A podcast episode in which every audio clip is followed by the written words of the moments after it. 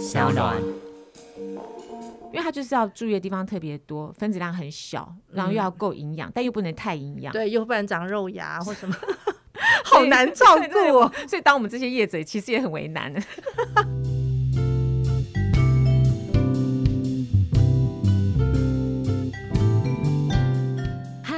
各位亲爱的听众朋友，你们今天过得好吗？欢迎收听 Margaret Power 玛格丽特力量大，我是 Margaret。上一集呢，我们谈到了很多有关于保湿的概念。不过啊，保湿的领域里面呢，还有很多小 tips。我们今天要来好好的聊一聊。今天呢，同样的非常的欢迎我们重量级的特别来宾，也就是前《水果日报》副刊总编辑周瑟琳旁边的象山杨丞琳 Rainy。嗨，我是最近很重的 象山杨丞琳。也是整张脸啊，好，我也不能讲我整张脸那么大，但毕竟整张脸是一个一个面积，整张脸上面啊，需要保湿的那个部位也有点不同。哦，对，好，譬如说，大部分人都觉得说是整张脸是保湿，可是我觉得脸部的那个呃眼睛跟嘴巴的保湿其实也很重要。哦，没错，因为很很多的那个就是很干的那个迹象，它有时候是从眼周或者是嘴唇的那个裂纹来看出来，就说你的脸部保湿太干。没错，嗯没错嗯，没错。脸像譬如说眼睛的保湿要怎么做呢？眼睛的保湿，嗯我觉得眼睛的保湿，因为眼睛的皮肤比较薄嘛，对对不对？对然后你眼睛好像一天要扎一万次以上嘛，所以它的运动量非常大，很容易牵扯出细纹。对所以我你最重要就是你的那个眼部的保养成分，你可能要分子小，对，好吸收，对然后要单纯一点，对因为它很薄，所以它也比较脆弱一点，也怕太刺激。对，因为脸上的皮肤啊，就是它的到处的厚度不一样，嗯那眼周的那个厚度是最薄的，所以它能够吸带或者是保留水分的那个能力啊，是相对是稍稍量稍微少一点。对那它每天的运动量那么大，的确是要好好照顾。这也就是说，为什么保养产品里面啊，其实单位价钱最高的几乎就是眼眼霜了耶。是啊，没错啊，因为你看那个嗯精华液，好歹也有三十毛吧？对，然后眼眼霜只有十15十毛就绝对不会让让你拿到十六毛。对，所以那所以这也就是说，为什么眼眼周的那个保养品它比较贵，因为它就是要注意的地方特别多，分子量很小，然后又要够营养，但又不能太营养。对，又不能长肉芽或什么，好难照顾哦。所以当我们这些业者其实也很为难。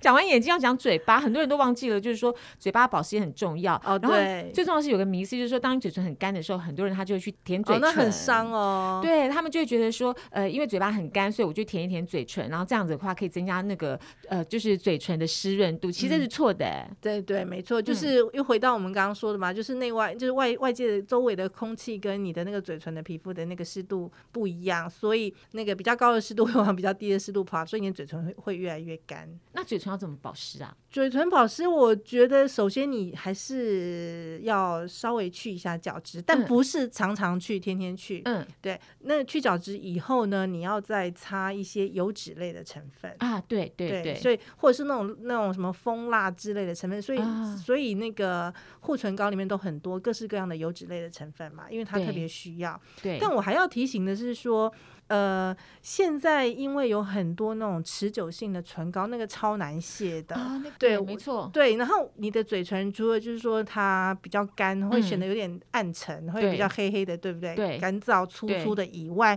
你的那个妆如果没有卸干净，色素沉淀也很容易。所以呢，要避免嘴唇看起来黑黑的，就是保湿很重要，哦，保湿妆也要卸干净。妆，对对对对对，没错。然后如果嘴巴的那个唇纹很深的话哦，其实看起来会比较老。嗯，对对对，那就可以嗯涂厚一点的护唇，晚上睡觉的时候涂厚一点的护唇膏。对，因为我自己就是属于那个嘴唇很干的人，所以我也有点心得。我觉得晚上睡觉要涂护唇膏真的是非常重要，千万不能是白天才涂或者出门才涂，睡觉之前要厚就是厚厚的抹一层。然后我自己有时候啊，因为呃护唇膏它是比较是有有辣辣的成分嘛，所以它也是一个属于比较油性的或者比较干一点的那个保湿的东西。所以我像我的嘴巴比较干，我晚上睡觉之前呢、我有用一个小小小撇布，我可以跟大家分享一下。吗？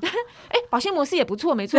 那那我用的不是保鲜膜，你用什么？我会用那个就是保湿精华液啊，嗯我把它粘在那个呃，我我先先用那个化妆棉沾一点那个化妆水，让化妆棉本身湿润。嗯，湿润之后呢，我会涂一些那个保湿精华液在我的嘴巴上，然后再把化妆棉化妆棉敷在我的嘴上。啊有点像敷脸的感觉。对，有一点像敷面膜的感觉，这是一个概念。嗯然后敷了差不多也是差差不多十分钟左右，把它拿掉之后，再上一个护唇膏就睡觉。嗯，我会对我会这么对，然后那个化妆棉以前是说也可以用保那个保鲜膜代替，啊就是稍微敷一下、密封一下，让那个营养成分啊、滋润成分进去以后，对，然后再把它拿掉，对再再去睡觉。保鲜膜其实，在保养品里面，不就在保养的那个动作里面，它其实也是一个很很不错的一个工程欸。对 大家可能很很少去想到保鲜膜。你没有保鲜膜的话，你就用化妆棉。嗯啊，对，我突然想到，我们上一期本来要说那个冬天跟夏天的保湿有什么不同吗？我们上一期不是一直说到有水性保湿跟油性保湿吗？对对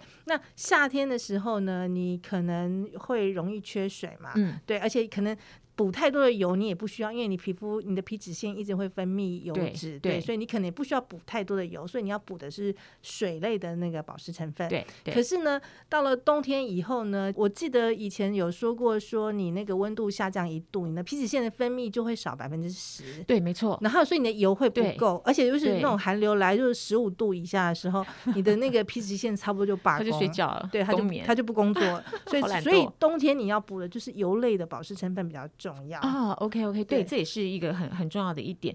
讲到各式各样的保养品，最后最重要的还是预算。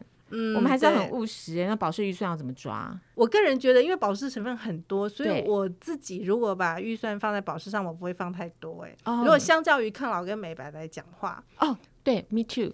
那你都怎么分配？我怎么分配？如果说这个产品是 那个，就是以保湿为诉求，嗯，我自己啦，我自己会大概会抓大概一一千到两千之间，我觉得差不多。哦 OK，对如果你是预算是一千到两千之间，你是不是你的你的那个呃主要锁定的就是精华液本人？我觉得精华液本人嗯跟乳液或乳霜本人，哦，这样子，所，以你刚好有呃水有油这样。那你是一千五到两千，是这三个都买，还是买其中一个？呃，都三个都买吧，我不会，我觉得那那这样的话太便宜了，我觉得可能我会担心，所以我大概会只是买其中一个。买其中一个，嗯所以一千一千多块到两千，其实你可以买精华液了。如果你的预算这样子的话，对对，然后如果是到美药美药妆行的话，你如果这个三个都买，在两千块以内，两两千多一点，如果它打折的话也可以。对，也可以，对。嗯嗯，嗯但我要是我的话，我大概就会买精华液跟真的乳霜。我大概化妆水会是我比较后面的选项，我有余钱才会买。对我们两个是不是之前有一集讲到，就是化妆水，